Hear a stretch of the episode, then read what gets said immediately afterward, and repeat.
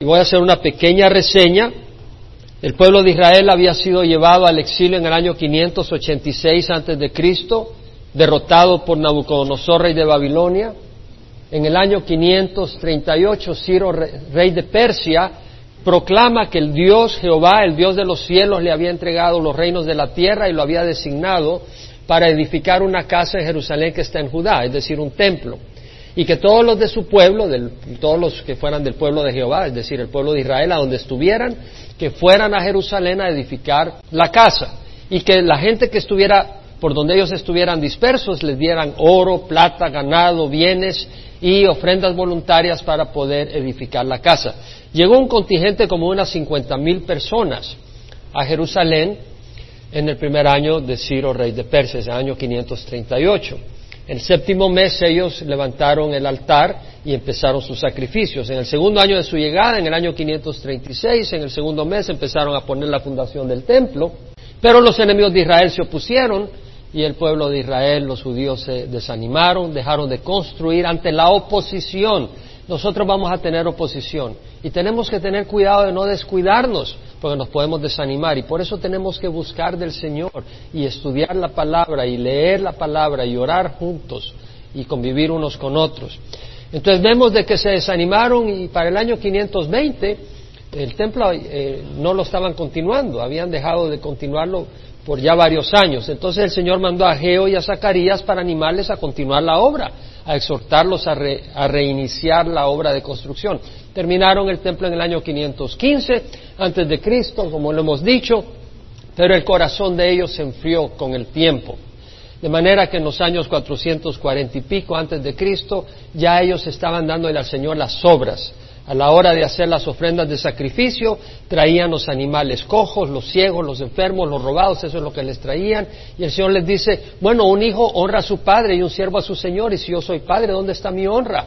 Y si yo soy Señor, ¿dónde está el temor que me deben? Ustedes están tomando mi nombre como despreciable al traerme estas ofrendas. Ojalá que cerraran las puertas del templo y ya no me ofrezcan nada porque es un insulto lo que me están ofreciendo, le estaba diciendo el Señor.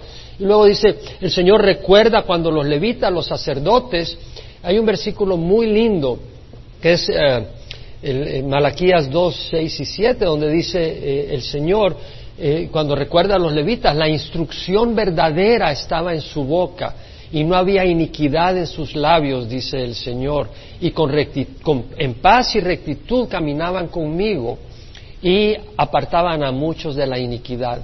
¿Qué, versículo más lindo, que eso sea de nosotros. Es decir, que en paz y en rectitud caminemos con Dios, que la instrucción verdadera exista en nuestra boca y que de nuestros labios no se haya iniquidad. Qué bonito que así sea y que apartemos a otros de la iniquidad. Y el Señor recuerda que eso era lo que los sacerdotes eran antes, pero habían dejado de serlo. Y luego el Señor se queja de dos cosas adicionales, que el pueblo de Israel, los judíos estaban tomando mujeres paganas, no que el Señor fuera racista, pero ¿qué, comunión puede haber entre la luz y la oscuridad? Entonces vemos que eh, los hombres judíos que tenían la palabra de Dios estaban tomando mujeres que adoraban a otros dioses y se, se, van a desviar, van a terminar en idolatría y, se queja de eso. Y luego se queja el Señor de que estaban divorciándose de las, las mujeres de ellos, las mujeres judías, estaban divorciando, las estaban dejando para tomar otras mujeres y el Señor dice, yo detesto el divorcio.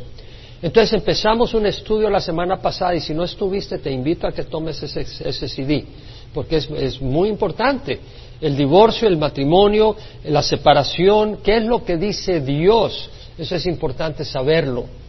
¿Qué es lo que dice Dios sobre el divorcio? Si que permite y si no permite, en qué condiciones, sobre la separación, qué permite el Señor. Todo esto es muy importante. vuelvo a recordar algunas cosas. El divorcio era permitido en el Antiguo Testamento. Vimos el, el domingo pasado en Deuteronomio 24 como Moisés dice, cuando alguno tome una mujer y se casa con ella, si sucede que no le es agradable porque ha encontrado algo reprochable en ella, y le escribe certificado de divorcio y empieza a dar instrucciones. Entonces está dando a entender que un hombre podía darle un certificado de divorcio a su esposa si hallaba algo reprochable. Y estudiamos la palabra reprochable en el hebreo, qué significa realmente, y una mejor traducción a mi manera de ver es algo vergonzoso, algo inmundo. Eh, por lo menos esta, no sé si será una mejor traducción, pero es, le da el sabor de lo que está queriendo decir el texto en hebreo. Y, bueno, sabíamos que no podía ser adulterio ni fornicación, porque en el Antiguo Testamento si una persona se encontraba cometiendo adulterio la mataban, y ya vimos eso. Entonces algo reprochable era algo menos que adulterio o fornicación, pero era algo que causaba vergüenza a un hombre, que un hombre se avergonzara de su mujer por algún motivo. Entonces, ¿qué era eso reprochable? En el Nuevo Testamento habían dos pensamientos, dos escuelas de pensamiento en los tiempos de Jesús. La escuela de Chamay decía de que era algo serio, una ofensa seria contra el esposo que hacía que el esposo le diera carta de divorcio y ella se fuera. La escuela de Gilel decía, bueno, cualquier cosa que ofendiera al esposo era suficiente para, para considerarla reprochable y darle certificado de divorcio. Por ejemplo, si eh, tal vez la esposa no era buena cocinera, o eh, no lavaba bien la ropa o alguna cosa de esas. No, esa mujer no sirve para conseguir otra. Y, desgraciadamente existía eso. Entonces vinieron al Señor Jesús los judíos y le preguntaron, maestro, eh, para probarlo, y eso lo vimos en Mateo 19, y hago una breve reseña. Eh, le dijeron al Señor, ¿es lícito a un hombre divorciarse de su mujer por cualquier motivo? Y el Señor explicó y dijo, os digo que cualquiera que se divorcie de su mujer salvo por infidelidad y se case con otra comete adulterio. Veo lo que está diciendo. Una vez más, hicimos un estudio, eh, fuimos a Primera de Corintios, pero vuelvo a regresar a Mateo porque es importante ver un poco acá algunas cosas más. Cuando dice el versículo 3 de Mateo 19, que algunos fariseos para probarle le dijeron, es lícito a un hombre divorciarse de su mujer por cualquier motivo, es clave saber qué palabra es divorciarse, qué es, cuál es la palabra que aparece ahí. Y la palabra en el, en el griego es apolúo. Esa palabra quiere decir dejar libre, despedir para que se vaya. Se aplica no solo para el divorcio, se aplica para un esclavo, dejar libre a un cautivo para que se vaya. Y se usa también en el contexto del divorcio. Y lo que quiere decir acá es romper un vínculo, porque dice dejar libre, eh, dejar libre a un cautivo. Entonces la idea es de romper un vínculo, romper un lazo, y se puede aplicar en el sentido de romper el lazo matrimonial. De hecho, la palabra apolúo viene de dos partes, de apo y luo. Y la palabra luo quiere decir desatar, como desatar la cinta de los zapatos, como soltar a alguien que está atado, amarrado con una atadura o con cadenas. Eh, alguien que está atado en prisión y soltarlo de la prisión. Entonces vemos la similitud, romper el lazo matrimonial. Eso es lo que está diciendo. Entonces esa palabra la traducen acá divorciar al español porque realmente es el contexto y quiere decir desatar para que ya no haya una atadura legal y la persona se pueda volver a casar. Ese es el concepto del divorcio. El concepto del divorcio es que tú le das una carta de divorcio a la persona para que se pueda volver a casar. Y por eso le dicen, es lícito a un hombre divorciarse de su mujer por cualquier motivo. ¿Por qué estudio todo esto? Porque es importante, hermanos, porque hay personas que toman decisiones. Y si las vas a tomar, necesitas conocer lo que quiere, lo que dice Dios y entender claramente lo que dice Dios, porque tú quieres estar seguro que lo que haces es de acuerdo a la voluntad de Dios. Yo pienso que ese es mi deseo. Yo no quiero estar fuera de la voluntad de Dios. Yo no quiero ir contra la palabra de Dios definitivamente que yo tengo un temor a Dios, un temor sano. No estoy aterrorizado, pero tengo un temor sano. Sé que su palabra es su palabra y sé que Él es un Dios santo. Y es muy importante. Ahora también es un Dios de misericordia y podemos venir a Él y Él nos perdona, pero no para que caminemos en desobediencia y rebeldía, porque los rebeldes no son hijos de Dios. Él dijo, ¿por qué me llama Señor, Señor y no haces lo que yo os digo? Tenemos que ser hijos obedientes y somos hijos. En el reino de los cielos no hay hijos desobedientes, no hay hijos rebeldes. Entonces entendemos la importancia de entender estas cosas. Ahora, vemos que el Señor dice, yo os digo que cualquiera que se divorcie de su mujer, salvo por infidelidad, y se case con otra, comete adulterio. Vimos que la palabra infidelidad es pornía, de donde viene la palabra pornografía, y lo que quiere decir en el griego es un, coito sexual ilícito, adulterio, fornicación, homosexualismo, lesbianismo o acto sexual con animales. Entonces, y de hecho, la palabra infidelidad la traducen otras traducciones como en inglés, eh, fornicación, yo la traduzco al español de nuevo, lo de en inglés, la King James dice eh, fornicación, la New Living Translation, infidelidad, la New International Version, infidelidad matrimonial. Eh, la única que la traduce un poco más amplia es la New American Standard que le llaman inmoralidad. Pero eso abre un poco más las puertas.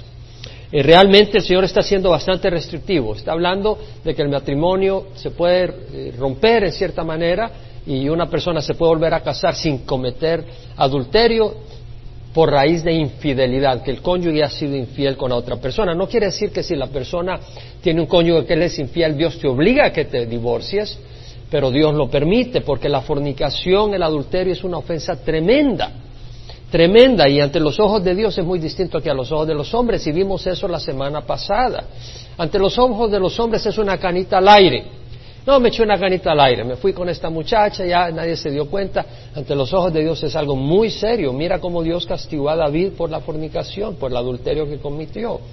Va a haber consecuencias muy graves. Y Dios permite la destrucción de algo que Él no quiere destruir, que es el matrimonio.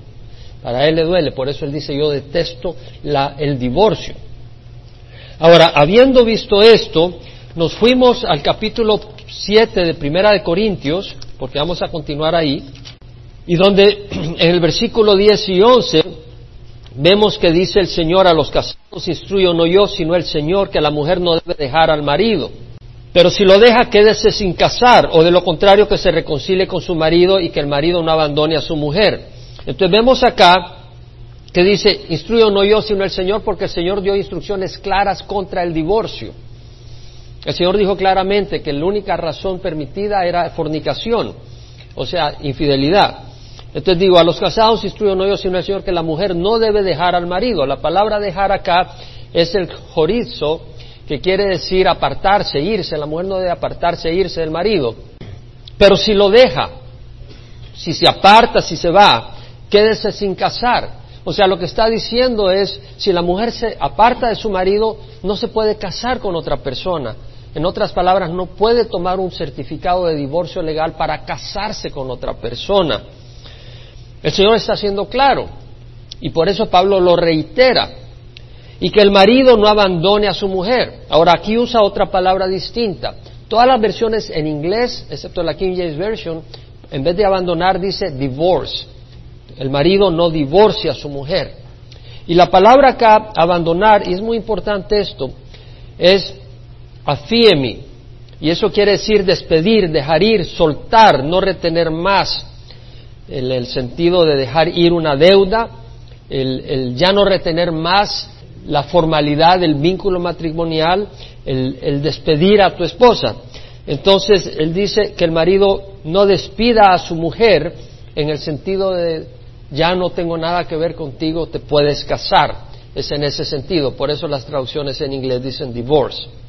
Aunque me gusta, en cierta manera, que use la palabra abandone, porque después voy a hacer varios comentarios a raíz del estudio de las palabras dentro de contexto, que es muy importante. Por eso estoy, ténganme paciencia porque voy a llegar a conclusiones muy importantes. Ahora, habiendo dicho eso, prácticamente el Señor está diciendo, entre una pareja cristiana no se pueden divorciar. La única razón sería la fornicación. Es lo que está diciendo. ¿Amén o no? ¿Estamos claros en esto o no? No estoy diciendo si te parece o si no te parece. Aquí estamos buscando la voluntad de Dios y el parecer de Dios. A la carne no le parece eso. Los apóstoles protestaron cuando el Señor Jesucristo dijo, el que, el que divorcia a su mujer, salvo por fornicación, y se case con otra, comete adulterio. Y dijeron, si es así la cosa, mejor no casarse. El Señor dijo, bueno, dijo, no todo el mundo puede aceptar ese, ese precepto. ¿Por qué? Porque no todo el mundo tiene el don de celibato. Y si no tienes el don de celibato, no puedes decir es mejor no casarse. Porque si no te casas vas a andar fornicando de arriba abajo. El Señor dice, no, no, no, no puedes andar fornicando, te tienes que casar. Para el Señor la fornicación es un serio pecado. Pero ahora eh, viene el Señor y ahora va a hacer referencia dentro de matrimonios donde hay creyentes y no creyentes. Entonces el versículo 12 dice, pero a los demás digo yo, no el Señor. Entonces, algunos han llegado al nivel de decir, ah, aquí ya Pablo ya no está hablando con autoridad espiritual. Porque dice, digo yo, no el Señor. Entonces algunos dicen, esto ya no tiene autoridad bíblica. Pero se equivocan, porque toda escritura es inspirada por Dios. Entonces, la única manera de reconciliar que Pablo diga, digo yo no el Señor, es que Pablo está diciendo, Jesús no lo dijo directamente, no trató esto directamente cuando estuvo en la tierra. Pero Pablo habla con autoridad espiritual. Y dice, para los demás digo yo, no el Señor, que si un hermano tiene una mujer que no es creyente y ella consciente en vivir con él, no la abandone.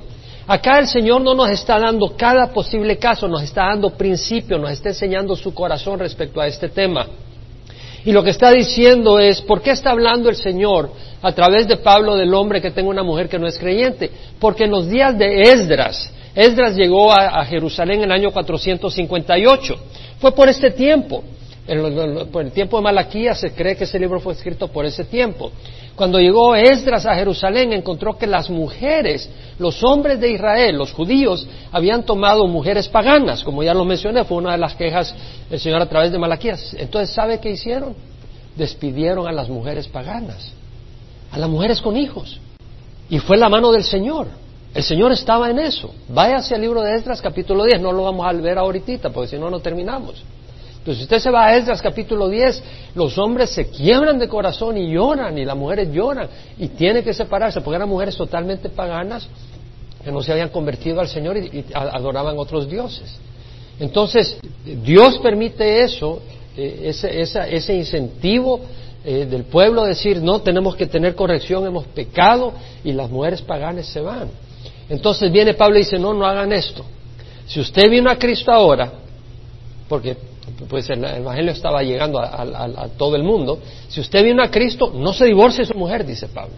Por eso dice en el versículo 10, a los casados instruyo no, no yo, sino el Señor, perdón. A los demás digo yo, no el Señor, que si un hermano tiene una mujer que no es creyente y ella consiente en vivir con él, no la abandone. O sea, está diciendo, si tu esposa no, no cree en el Señor, no cree contigo, no por eso digas, ah, pues rompemos porque tú eres cristiana yo conozco al Señor y tú no aceptas al Señor, vete mejor, cásate con alguien que no es cristiano. No, dice el Señor. Sigue, sigue, unido con esa persona. Ese es el mandato del Señor. ¿Lo estamos viendo o no? Quiero que, quiero que estemos juntos. Me interesa, no me interesa hablar, me interesa que conozcamos, hermanos. ¿Sí me entiende? Me interesa que entendamos la voluntad de Dios. Entonces dice que si un hermano tiene una mujer que no es creyente y ella consciente en vivir con él, no la abandone. Ahora aquí la palabra se traduce divorcie por muchas eh, traducciones, sin embargo, la idea es, ok, porque piensa en esto, a los demás digo yo, no el Señor, que si un hermano tiene una mujer que no es creyente y ella consciente en vivir con él, no la abandone. En otras palabras, si ya no consiente, que la divorcie, dice uno. ¿Sí me explico? Eso es, eso es lo que uno diría. Si ya no consiente, está bien que la divorcie. No necesariamente. No necesariamente. Por eso es importante el significado. La palabra divorciar ahí es afiemi y es dejar ir. ¿Se acuerda que hablé sobre eso? Entonces, lo que está queriendo decir es, bueno, si ella no consiente, déjala ir. Pero no creo que necesariamente te está diciendo por eso te puedes ir y, casar de nuevo. Y ya voy a hablar sobre eso. Y a la mujer cuyo marido no es creyente y él consiente en vivir con ella, no abandone a su marido. Afíemi. En otras palabras, la palabra fiemi, lo vuelvo a repetir, despedir, dejar ir, soltar, no retener más, que se traduce divorcio en muchas traducciones, pero me gusta acá, en este caso, la Biblia de América que dice no la abandone. En el sentido no la deje ir necesariamente. Bueno, si, si, si, si insiste en irse, déjala ir, no te preocupes, déjalo ir. Ahora, porque el marido que no es creyente es santificado por medio de su mujer y la mujer que no es creyente es santificada por medio de su marido creyente. De otra manera, vuestros hijos serían inmundos, mas ahora son santos. No quiere decir de que si, si, tú estás, si eres creyente, tu cónyuge no es creyente, por eso es salvo. Pero santificado quiere decir que Dios va a hacer una obra en esa persona, Dios va a estar trabajando en esa persona, va a estar apartado para que Dios haga una obra. Pero esa persona puede resistir la obra de Dios. Y como resultado de la resistencia, esa persona puede eh, rehusar y rechazar la obra de Dios. Dios no se fuerza en nadie.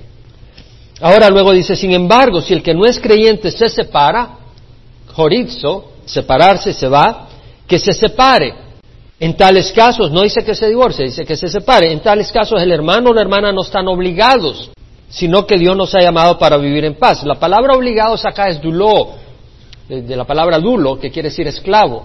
No está esclavizado, no está atado. Entonces la idea es que si el, el, que no es creyente se separa, dice, no, yo no quiero estar contigo por tu fe, yo no tengo nada que ver con tu fe, y esa persona decide. Muy, en el primer caso, el creyente no le debe decir al no creyente, vete porque no tienes mi fe, no debe decírselo. Y en el segundo caso, si el no creyente se va, dice, el creyente no está obligado porque Dios nos ha llamado a vivir en paz.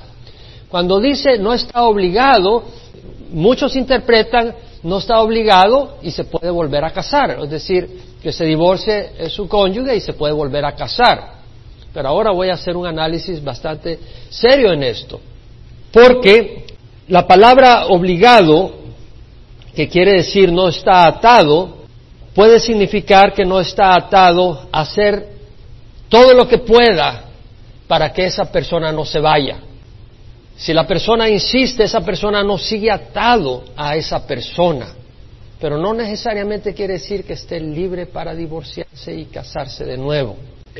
Hay personas que dicen no, muy buenos maestros, Chuck Smith, Robertson McQuilkin, que fue maestro mío en, Columbia Bible College and Seminary, David Lowry del New Test, profesor del Nuevo Testamento del Dallas Theological Seminary, Calvin y otros piensan eso, que no estar obligado quiere decir ya no está atado, porque si el no creyente se va por su fe, ya no está atado y tú puedes eh, entonces venir y tomar otra mujer.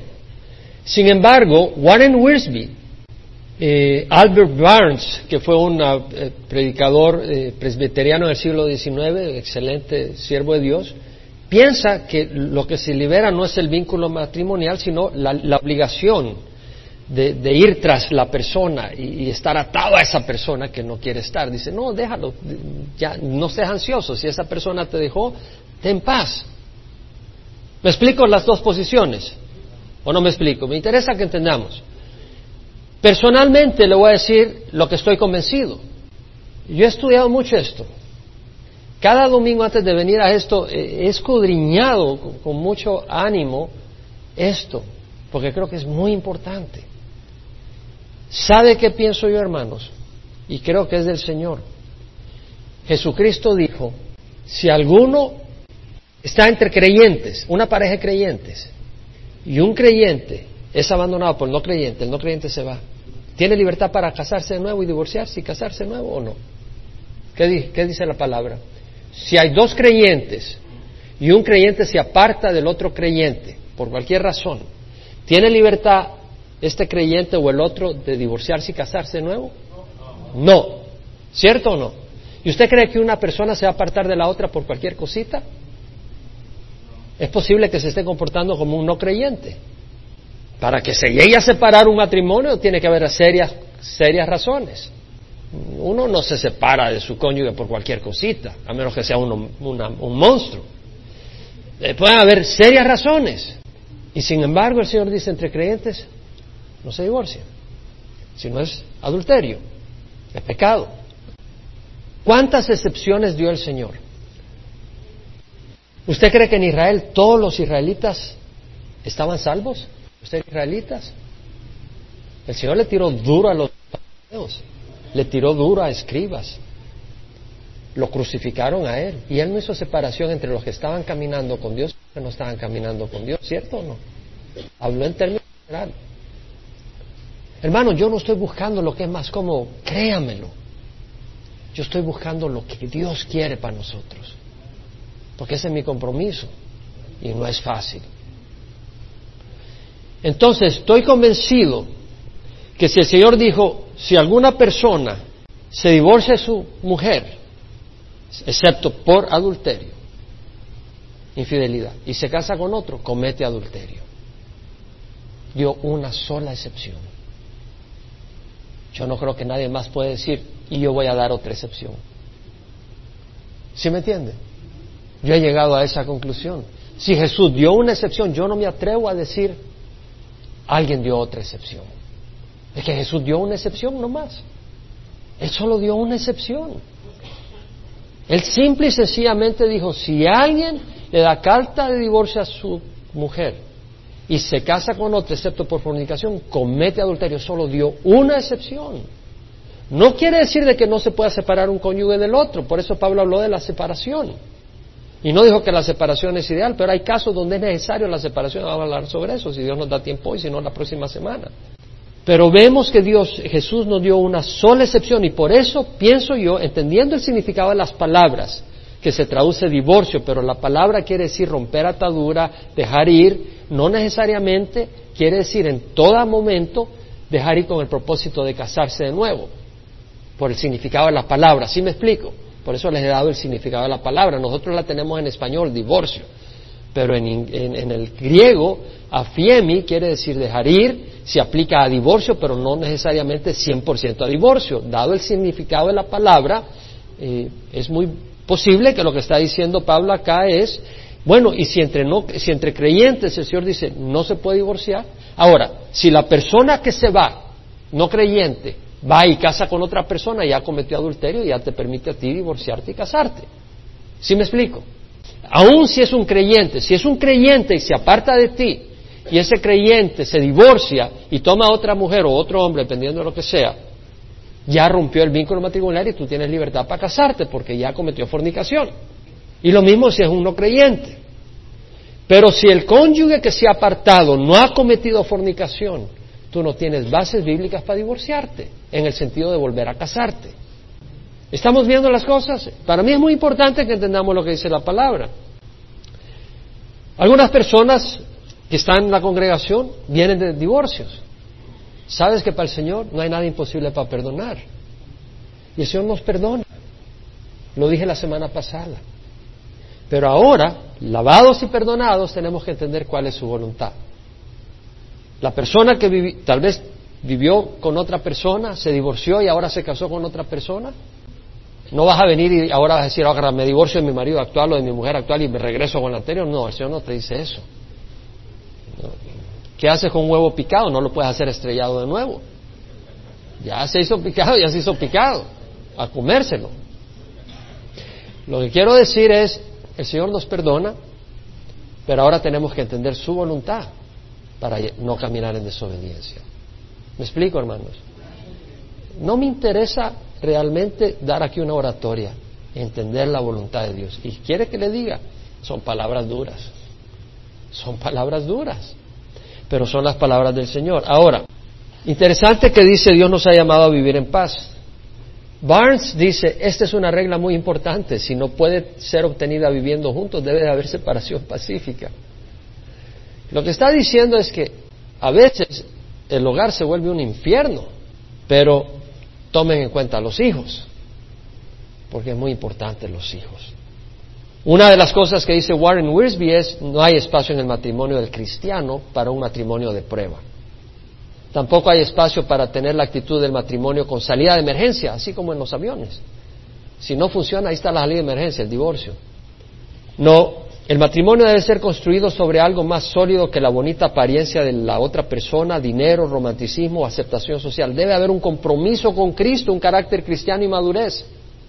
Te digo algo, si una pareja uno es cristiano y el otro es no cristiano, y esa pareja se casa, ¿sabe qué me dice a mí? Que el cristiano en esa pareja no está dispuesto a obedecer a Dios antes del matrimonio. Y si no está dispuesto a someterse a Dios antes del matrimonio, no se va a someter a Dios después del matrimonio. Y pon la muchacha, la muchacha que dice, Señor, pero mira, me encanta este muchacho, pero no es cristiano. No, va a la iglesia y tiene en la frente cristiano. No, pero hay fruto y no lo hay fruto, no hay fruto. Pero lo voy a convertir. Te voy a decir algo, pobre de ese hombre. ¿Sabes por qué? Porque si esa mujer creyente no se somete a Dios antes del matrimonio, no se va a someter a su marido después del matrimonio. Si una mujer creyente no se somete a Dios antes del matrimonio, no se va a someter a un marido que no es cristiano, que no se compara en bondad ni amor a Dios después del matrimonio. ¿Cierto o no es cierto, hermanos? Tenemos que entender estas cosas. Ahora, en la vida real no debería haber separación entre cristianos. Pero dice, la situación es insoportable, es inaceptable para uno de ellos. Y, y, Pablo permite que se separe. Ahora, si ambos son cristianos, ninguna situación debería ser insoportable. Y si lo es, yo creo que el problema es mayor que haya separación o no. El problema es, ¿está salvo o no está salvo uno de ellos? O los dos. ¿Sí me explico? Porque el fruto del Espíritu es amor, gozo, paz, paciencia. Y si uno de ellos es una bola de, conflicto, yo me pregunto si realmente Cristo habita en esa persona. En Gálatas 5, 16 al 21, no lo vamos a leer todo porque lo hemos estudiado tantas veces, pero lo voy a hacer referencia. Pablo dice, las obras de la carne son evidentes, las cuales son inmoralidad, impureza, sensualidad, idolatría, hechicería, enemistades, pleitos, celos, enojos, rivalidades, disensiones. Si tienes un cónyuge que solo pleito todo el tiempo, ¿por qué quemaste los huevos? ¿Por qué no bañaste al perrito a la medianoche? Y gritos y saltos y de todo. Y a la mujer dice, ya no te aguanto, ya no puedo vivir contigo. Y se tiene que ir. Yo me pregunto si eres salvo. Y por supuesto, eh, orgías y esas cosas no tienes ni que pensar que, que, eres salvo o no eres salvo. Pero también a veces uno dice, no, pero es que yo tengo mal genio. Sí, no tienes el Espíritu Santo. Ahora, dentro de los cristianos no somos perfectos, ya se dieron cuenta, ¿verdad, hermanos? Somos imperfectos. Y Pablo dice en Efesios 4, 31 y 32, no lo digo todo, pero dice, sea quitada de vosotros toda amargura. Hermanos, quite la amargura de su corazón, pídele al Señor que le lave su amargura. La amargura destruye mucho. Enojo, ira, gritos, maledicencia. Cuidado de estar difamando a su cónyuge. Cuidado de estar hablando mal de su cónyuge. Así como toda malicia, sed más bien amables unos con otros, misericordiosos, perdonándoos unos a otros. Tú no tienes que perdonar al otro si no te hace nada. Si tu esposo todas las mañanas aparece con, los, con el desayuno en un azafate y juguito de naranja tempranito a tu puerta, no, no, no, va a haber problema, no tienes que perdonarle. perdonando es porque nos ofendemos unos a otros. La Biblia nos enseña el camino del matrimonio. En Filipenses 2, 3 y 4 nos dice, nada hagáis por egoísmo o por vanagloria. Es decir, debemos de pensar en el cónyuge, sino que con actitud, humilde cada uno de vosotros considere al otro como más, importante que, que a sí mismo, no buscando cada uno sus propios intereses, sino más bien los caprichos de los demás. No, no dice los caprichos, los intereses de los demás. No, pero yo quiero un Porsche. Yo quiero una casa de siete cuartos, uno encima del otro. Esos son caprichos, esos no son necesidades ni intereses. Los intereses van a ser los del banco que te van a quebrar.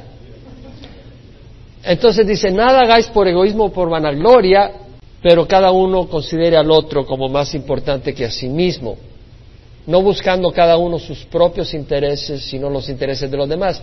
¿Quién puede hacerte ver mejor que nadie los intereses de tu cónyuge? El Señor, ¿cierto? Uno de hombre tiene que entender cuáles realmente son los intereses de tu cónyuge, no cerrar los ojos y entender si los, ambos, el esposo y la esposa, tienen los ojos en Jesús, va a ser bastante fácil la relación matrimonial. En Mateo 6:33 el Señor dijo, buscad primero su reino y su justicia y todas estas cosas os serán añadidas. Si ambos entienden eso, va a ser una bendición, porque van a estar buscando lo mismo. Te vas a unir con tu cónyuge porque tienen el mismo objetivo. Es como dos personas llegan a un campo, mira, hay un tesoro por acá y, nos van a repartir el tesoro entre los dos, así que ayudémonos, vemos cómo hacemos para encontrarlo, juntos. Y en la misma manera, busca primero su reino y su justicia. En Colosenses, Pablo dice, poned la mira en las cosas de arriba, no en las de la tierra, porque habéis muerto y vuestra vida está escondida con Cristo en Dios. El egoísmo, la codicia, la avaricia son fuentes de conflicto. En Santiago 4, 1 al 4, Santiago dice, ¿de dónde vienen las guerras y los conflictos entre vosotros? ¿No vienen de vuestras pasiones que combaten en vuestros miembros? Sos envidioso y no podéis obtener, por eso combatís y hacéis guerra. Estás haciendo guerra uno con otro porque yo quiero esto, no, yo quiero, yo quiero el control del televisor, no, dámelo a mí. Y ahí está el pleito, y cada uno quiere su asunto. No tenéis porque no pedís, pedís y no recibís porque pedís con malos propósitos para gastarlo en vuestros placeres, o almas adúlteras, o almas adúlteras. ¿No sabéis que la amistad del mundo es enemistad hacia Dios? Va a haber conflictos. Ya vimos el domingo pasado que aun cuando dos personas buscan del Señor pueden haber dificultades. Vimos el caso de Pablo y Bernabé. En el segundo viaje misionero, Pablo y Bernabé se separaron porque no tenían el mismo entendimiento con respecto a Juan Marco. Pablo dijo, no, este nos dejó en Pafilia, varados, no nos acompañó, se rajó, ¿qué lo va a andar llevando de nuevo? Y Bernabé, hay que tener compasión. No, no, este es, este es trabajo de siervos de Dios. Y se separaron. El matrimonio no puede haber eso. Pero si habiendo los mismos conceptos puede haber dificultad, cuando más si hay un corazón egoísta que lo que busca es placeres, y cosas del mundo. Es importante conocer los roles de cada uno. En 1 Corintios 11:3, Pablo establece un orden y dice, quiero que sepáis que la cabeza de todo hombre es Cristo y la cabeza de la mujer es el hombre. Hay una cabeza en un hogar. Esa cabeza no es para destruir al cuerpo ni para aplastar al cuerpo. Esa cabeza es para bendecir, para guiar. Pablo enseña la responsabilidad tanto de uno como el otro en Efesios, Efesios 5. Versículo 22 dice, las mujeres están sometidas a sus propios maridos como al Señor, porque el marido es cabeza de la mujer, así como Cristo es cabeza de la iglesia. Y el versículo 25, maridos, amad a vuestras mujeres, así como Cristo amó a la iglesia y se dio a sí mismo por ella. los maridos debemos amar a nuestras esposas con ternura y viendo sus necesidades para ministrarles a ellas. Luego dice, nadie aborreció jamás su propio cuerpo, sino que lo sustenta y lo cuida, así como también Cristo a la iglesia. Cada uno de vosotros ame a su mujer como a sí mismo y que la mujer respete a su marido. El Señor da la fórmula y luego da la fórmula para los hijos y con los padres. Y en primera de Pedro vuelve a hablar el Señor, capítulo 3, donde dice, vosotras mujeres estás sujetas a vuestros maridos, y ha hablado de los siervos que estén sujetos a sus señores, a sus amos. Y entonces dice, aún a los que son difíciles, entonces luego dice, así vosotras mujeres estás sujetas a vuestros maridos, de modo que si alguno de ellos es desobediente a la palabra pueda ser ganado sin palabra alguna por la conducta de sus mujeres. Y habla de que el adorno no es externo, peinados, vestidos, pero que la mujer se adorne con un corazón tierno, un espíritu sereno, que es precioso delante de Dios. Y luego le dice a los hombres, convivid comprensivamente con vuestras mujeres como con un vaso frágil, dándole honor como coheredera de la gracia, para que vuestras oraciones no sean estorbadas. Desgraciadamente hay mucha confusión en el rol del hombre y de la mujer en el matrimonio. El movimiento de liberación femenina ha traído gran confusión, ha traído desprecio a la responsabilidad de la mujer en el hogar, ha desprestigiado, denigrado y distorsionado la labor de la madre y esposa. Muchas mujeres, y escúchenme con cuidado, no piensen que digo lo que no estoy diciendo, pero escuchen lo que estoy diciendo. Muchas madres promueven metas que sus hijas sean grandes profesionales y está bien que una mujer sea profesional, Dios le ha dotado de inteligencia, gran inteligencia. Pero a veces se promueve eso con tanto énfasis del éxito en el mundo profesional de negocios y no se le enseña a las jóvenes, a las mujeres a ser esposas y madres de acuerdo al principio bíblico, a ser madres que sepan educar a sus hijos y que es una labor valiosa de impacto incalculable. Se les olvida formar mujeres que sean siervas de Dios, doblar rodilla. Muchas veces hoy en día la cultura, la idea del éxito y de la independencia y que tú puedes, tú puedes mujer y vas a ser una gran mujer. El concepto de gran mujer no incluye aquella mujer que está de rodillas orando por su esposo y por sus hijos y por la voluntad de Dios en su, en su hogar. ¿Cuántas madres hoy en día les enseñan a sus hijas a que amen a sus maridos, a que sepan atender a las necesidades de su hogar como amas de casa, a que se vistan con pudor, con ropas decentes, a que no sean quejumbrosas, que sepan tolerar las imperfecciones de sus maridos, a que sean bondadosas, hacedores de lo bueno, amadoras de Dios, que no tengan nada que ver con el chisme o la ociosidad. Eso no se considera una mujer exitosa. Una mujer noble, dedicada, ¿qué mayor regalo para un niño que su propia madre sea la que le enseñe en sus primeros años a hablar, a amar la palabra de Dios? En algunas situaciones la economía demanda que la madre tenga que ir a trabajar. Yo entiendo eso. Pero yo creo que el ideal que Dios tiene es que la madre sea quien levante a esos niños y les enseñe en el hogar y enseñe a esas hijas. Y el hombre, muy listo para los deportes, ¿verdad? Estamos listos ahí. Y somos muy machos. A mí mi mujer no me dice nada. A mí no me manda. Y somos unos malcriados, insensibles. No sabemos tratar con ternura a nuestra esposa. Le traíamos flores cuando éramos novios, pero ahora le traemos flores cuando se mueren. La última vez que le traemos flores, dos veces en el noviazgo y cuando se mueren. ¿Verdad? Algunos. Y se les olvida el romanticismo y hay una gran falta de sensibilidad y de fidelidad. Sentimos libertad de voltear a ver a otras mujeres enfrente de ellas y detrás de ellas. Y lo peor cuando lo hacemos enfrente de ellas y no tenemos la preocupación por sus necesidades. La palabra del Señor nos enseña el ideal en muchas áreas. En Proverbios 31 habla de la mujer ideal. Primera de Timoteo, capítulo 2, del 9 al 15, habla sobre la mujer. pueden estudiarlo después, no me voy a tomar el tiempo ahora. Primera de Timoteo 5, 11 al 15 el versículo 14 dice, las viudas más jóvenes que se casen, que tengan hijos, que cuiden su casa, no den al adversario ocasión de reproche. Tito 2, 3 al 6. Son tremendos pasajes.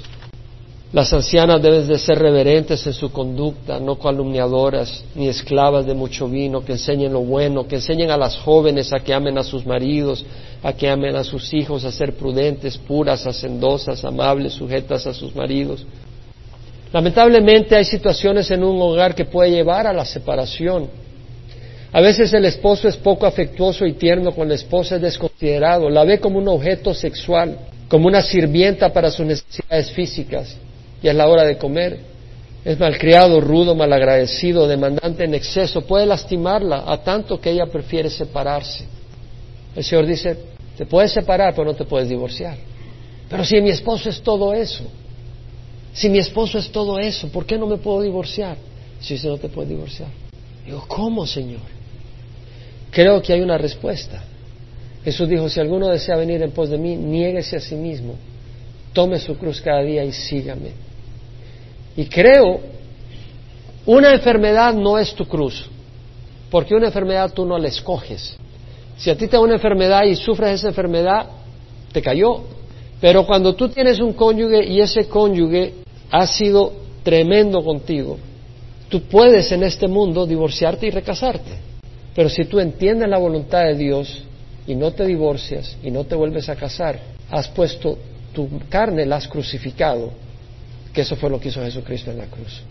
Jesucristo crucificó su cuerpo para obedecer al Padre.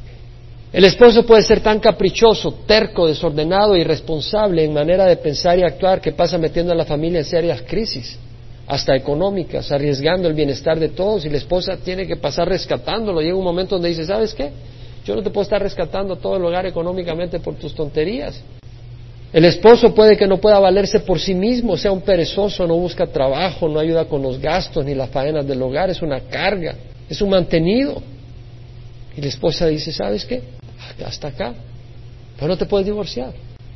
La esposa puede ser irrespetuosa hacia el marido, lo critica, lo humilla todo el tiempo. Es holgazana, descuidada del hogar y de su esposo, hiriente todo el tiempo, quejándose de todo. El marido le trae algo, no, esto no me gusta. Siempre exigiendo, no, yo quiero, te trajo un carrito, no, yo quiero uno de 25 llantas. Manipulando sexualmente al esposo para conseguir sus caprichos. ¿No me diste lo que yo quiero? a dormir con el gato o con el perro, dependiendo. nunca agradecida, haciendo del hogar un infierno. Hay casos donde yo no te voy a decir qué hacer, pero hay casos donde a veces hay una separación. Hay casos donde es necesario la separación. Si un esposo pasa tomando drogas, alcohol y lleva a los niños en el carro y los escapa a matar, la esposa puede tener que apartarse para salvar a sus hijos. O si un esposo trae pornografía, lenguaje inmoral y expone a sus hijos a todo eso. Creciendo yo recuerdo amigos cuyos padres los llevaban a casas de prostitución, a mis amigos. Recuerdo vividamente. Si una esposa sabe que su esposo es así, la esposa puede separarse y buscar proteger a su hijo, a su hija. Un hombre o una mujer que abusan verbalmente, humillando, destruyendo emocionalmente a un niño o a su cónyuge, puede tener que escapar de ese ambiente. El abuso emocional puede ser más fuerte que el abuso físico. Si una esposa resiste la dirección de Dios y convierte la casa en un infierno, o si un esposo resiste a Dios y convierte la casa en un infierno por el matrimonio, la separación puede ser necesaria. En mi oído no puedo quitarme lo que dice el Señor, detesto el divorcio. Y no puedo quitarme la expresión que dice el Señor, si alguno le da carta de divorcio a su esposa, excepto por infidelidad, comete adulterio. Y si el Señor fue tan exclusivo, yo te digo a ti, aunque no sea tu caso, pero tú tendrás amigos que están tomando decisiones. Yo pienso que el Señor dice, ¿sabes qué? Si estás separado, dedícate al Señor y ora por tu cónyuge para que el Señor lo restaure. Pero ¿cómo voy a hacer? El Señor te va a dar la fuerza. Si tú quieres hacer la voluntad de Dios, Él te va a dar la fuerza. Si tú dices, Señor, no voy a hacer tu voluntad porque no tengo las fuerzas, no te la va a dar y eres un rebelde. ¿Cierto o no es cierto? Es un tema difícil. El Señor dice, si confesamos nuestros pecados, Él es fiel y justo para perdonar nuestros pecados y limpiarnos de toda iniquidad. Todos nosotros hemos fallado en una o en otra área. Dios nos perdona. Pero ¿qué tal si como hijos de Dios, nos paramos todos y reflexionamos lo que hemos aprendido hoy y le pedimos al Señor por nuestros hogares, por nuestras vidas, por nuestros cónyuges y entendimiento en las decisiones que hacemos. Tú sabes la situación en la que tú estás. Tal vez eres soltero y dices, pero yo me estoy quemando. No tomes un cónyuge si Dios no te lo da. Pídele a Dios por un cónyuge, porque después vas a sufrir más si no es un cónyuge que Dios te da. Yo creo que la enseñanza no es fácil. Los apóstoles se quejaron. El caminar del cristiano no es fácil, nada fácil. Un hogar debe ser un paraíso, donde el cónyuge y la cónyuge se aman y hayan descanso el uno en el otro. Pero ¿sabes qué? Es pedir lo imposible. Somos egoístas, somos arrogantes, el único que puede hacer un paraíso en nuestros hogares es el Señor. Porque el romanticismo tarde o temprano se va extinguiendo si tú no lo alimentas. Y siempre va a aparecer una chica más bonita. Y siempre va a aparecer un muchacho con más dinero y más galante. Más cuando estás teniendo problemas. Siempre van a aparecer. Solo el Señor puede restaurar nuestras vidas. Yo voy a invitar que cierren los ojos. No voy a decir que levanten la mano, pero si tú tienes dificultad en tu matrimonio ahora, pídele fortaleza y sanidad al Señor. Si tú estás viviendo en adulterio, sal de esa relación. Si tú estás contemplando divorciarte y casarte de nuevo, el Señor dice no, a menos que haya habido adulterio. Y si tú tienes un matrimonio muy lindo, pídele al Señor fortaleza y gracia para continuar en ese matrimonio. Pero no te hagas para atrás. ¿Qué tal si usted rinde su corazón al Señor? Rinda su corazón al Señor. ¿Sabe lo que hizo Jesús en Getsemaní? El Señor no quería tomar ese trago. Eso es agonizante. Tal vez tú estás en una situación. Ahora, tal vez tú estabas conviviendo con una persona y ya no convives con esa persona. Eso no es divorcio, eso está bien. Fabuloso. Si tú estás conviviendo con alguien y dejaste a esa persona, bien. Pero si te puedes casar con esa persona es de Dios, cásate. Pero ahí donde estás, ¿por qué no le rendimos el corazón al Señor? ¿Y sabes qué? Pídele que te dé la gracia para hacerlo, porque la carne se revela.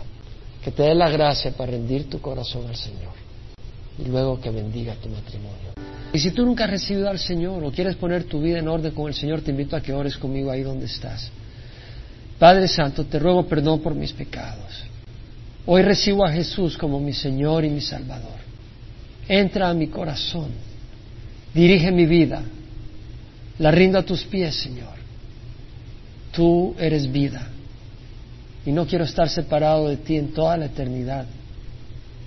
Hazme entender tu voluntad, dame tu espíritu para hacerla.